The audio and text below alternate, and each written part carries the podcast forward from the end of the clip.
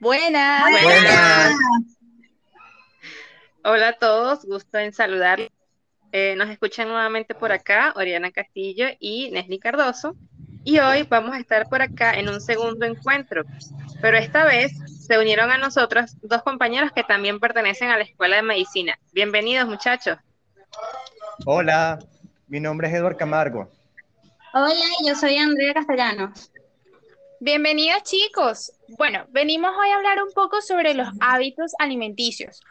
Pueden volvernos más propensos a ciertas condiciones patológicas. Bueno, en primer lugar creo que es necesario definir exactamente a qué se refiere uno al decir hábitos alimenticios, porque puede que parezca que el término se explique por sí mismo, pero realmente implica muchas más cosas de lo que se puede ver al principio. Sí, y es que de hecho se trata de todos esos comportamientos que adquirimos o que tomamos frente a la forma en cómo nos alimentamos. Es decir, eh, no solo se refiere al tipo de comida que consumimos, sino también nuestra actitud hacia la comida, la frecuencia con la que comemos, hasta la forma en que nos comportamos frente a la mesa. En otras palabras, eh, la alimentación de una persona no solo dependería del hambre que sienta en ciertos momentos, sino que también sobre ella pueden influir aspectos psicológicos o sociales. Bueno, Oriana, precisamente hablando de eso, este, es bastante usual que nosotros escuchemos en charlas o en redes sociales sobre buenos y malos hábitos de alimentación. Eh, bueno, algo así como que si estuviésemos hablando si un niño se porta bien o si se porta mal. Me parece que esa es una buena comparación, apropiada, porque si te pones a ver, realmente cuando decimos que un niño se porta bien o mal, nos basamos en sus actos, si son beneficiosos o perjudicables para sí mismo o para los demás. Ah, entonces, si hablamos de malos hábitos alimentarios, estaríamos hablando de aquellos comportamientos al comer que pueden ser dañinos para nuestra salud. Ahora bien, creo que eso nos abre el tema a varias preguntas. ¿De dónde salen esos hábitos? ¿Qué define que una persona tenga cierto comportamiento y otra uno totalmente distinto? Y por último, ¿qué efectos tendría sobre su salud? Pues precisamente todo eso es lo que vamos a explorar hoy a continuación. Bueno, creo que el ejemplo de antes sobre el niño todavía sigue siendo bastante apropiado para aplicarlo a estas situaciones y permitiría responder a esa primera pregunta. Quiero decir, cuando venga un niño por la calle haciendo un berrinche en público, ¿qué es lo primero que piensan? Bueno, pues yo pensaría que es porque sus padres no lo han enseñado a comportarse. Exacto, y así como tú hay muchas personas que pensarían lo mismo. Es bastante usual que las personas consideren eso, ya que si te pones a ver, los padres son las primeras personas con las que compartimos por mucho tiempo nuestras vidas. Es decir, desde que nacemos estamos junto a ellos, casi que todo el tiempo, y muchas de las primeras cosas que hacemos es junto a ellos. Es normal que para aprender a socializar con otros seres humanos, debamos primero aprender de ellos qué está bien hacer y qué no. No por nada la familia es considerada el pilar de la sociedad, ¿no es así? Es por ello que nuestros hábitos alimenticios son como una extensión de nuestro comportamiento general y dependerá mucho de las cosas que aprendamos de nuestros padres. Sí, bueno, en gran parte porque muchos años lo que comemos depende también de la comida que nuestros padres nos den. Por eso mismo, cuando tus padres se aseguran de darte alimentos que contengan todos los grupos alimenticios y los nutrientes necesarios, que si verduras, frutas, cereales, granos, carnes, ahí se están asegurando de crear buenos hábitos alimenticios. Porque incluso si no te lo dicen directamente, indirectamente estás aprendiendo qué tipo de alimentos son buenos para ti y cuáles no. Bueno, en ese caso también implicaría que el padre tenga cierto conocimiento al respecto, porque si usted no tiene conocimiento, no puede, no tiene cómo impartírselo a sus hijos y crearle ese tipo de hábitos. Es así, de hecho hay veces que los niños llegan al doctor y en la consulta descubrimos que tienen problemas relacionados a alguna deficiencia nutricional y los padres se sorprenden porque desde su perspectiva nunca han dejado de alimentar al niño. Sin embargo, muchas veces ciertos nutrientes que el niño no está adquiriendo este, no está consumiendo la variedad de alimentos apropiadas para obtenerlos. Por ejemplo, puede llegar a ocurrir que eh, los niños más pequeños presenten raquitismo porque dentro de la alimentación que les dan no hay suficiente cantidad de vitamina D, por ejemplo.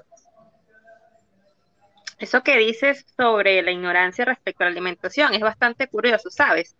Porque me recordó que también existen entre muchos padres esta percepción de que cuando el niño está gordo se encuentra saludable porque está bien alimentado.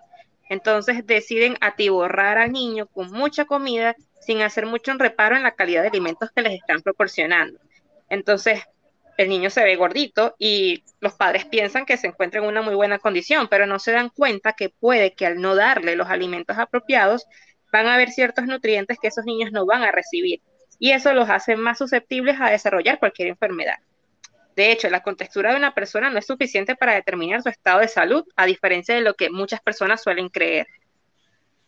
Bueno, ahora tú sabes que me gustaría agregar en cuanto a este caso. De hecho, este, hay niños con hábitos, malos hábitos alimenticios porque se le están incluyendo, se le están inculcando a no tener control sobre lo que comen y en la cantidad que comen, que ingieren esos alimentos.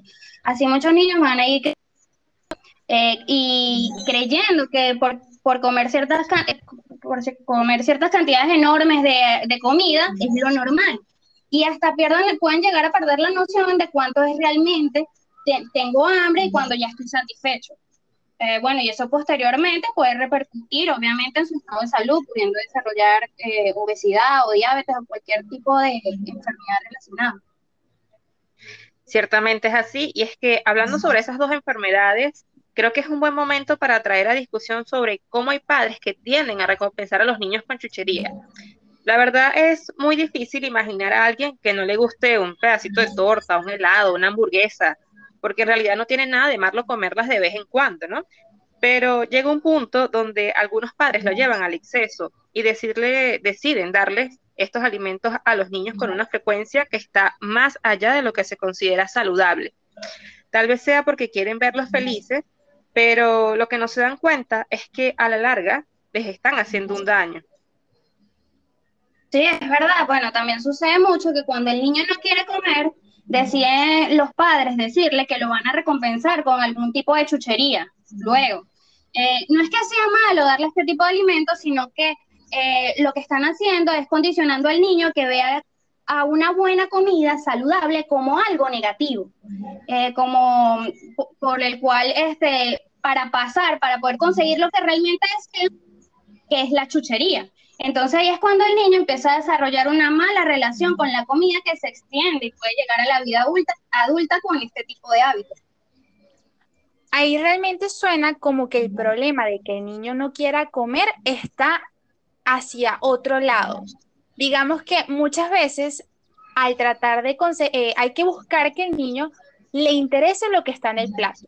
Y si, por ejemplo, tú como padre comes algo muy diferente a lo que come tu hijo. Ejemplo, quieres que coma brócoli, pero tú te colocas a, como, a comer una hamburguesa o una pizza.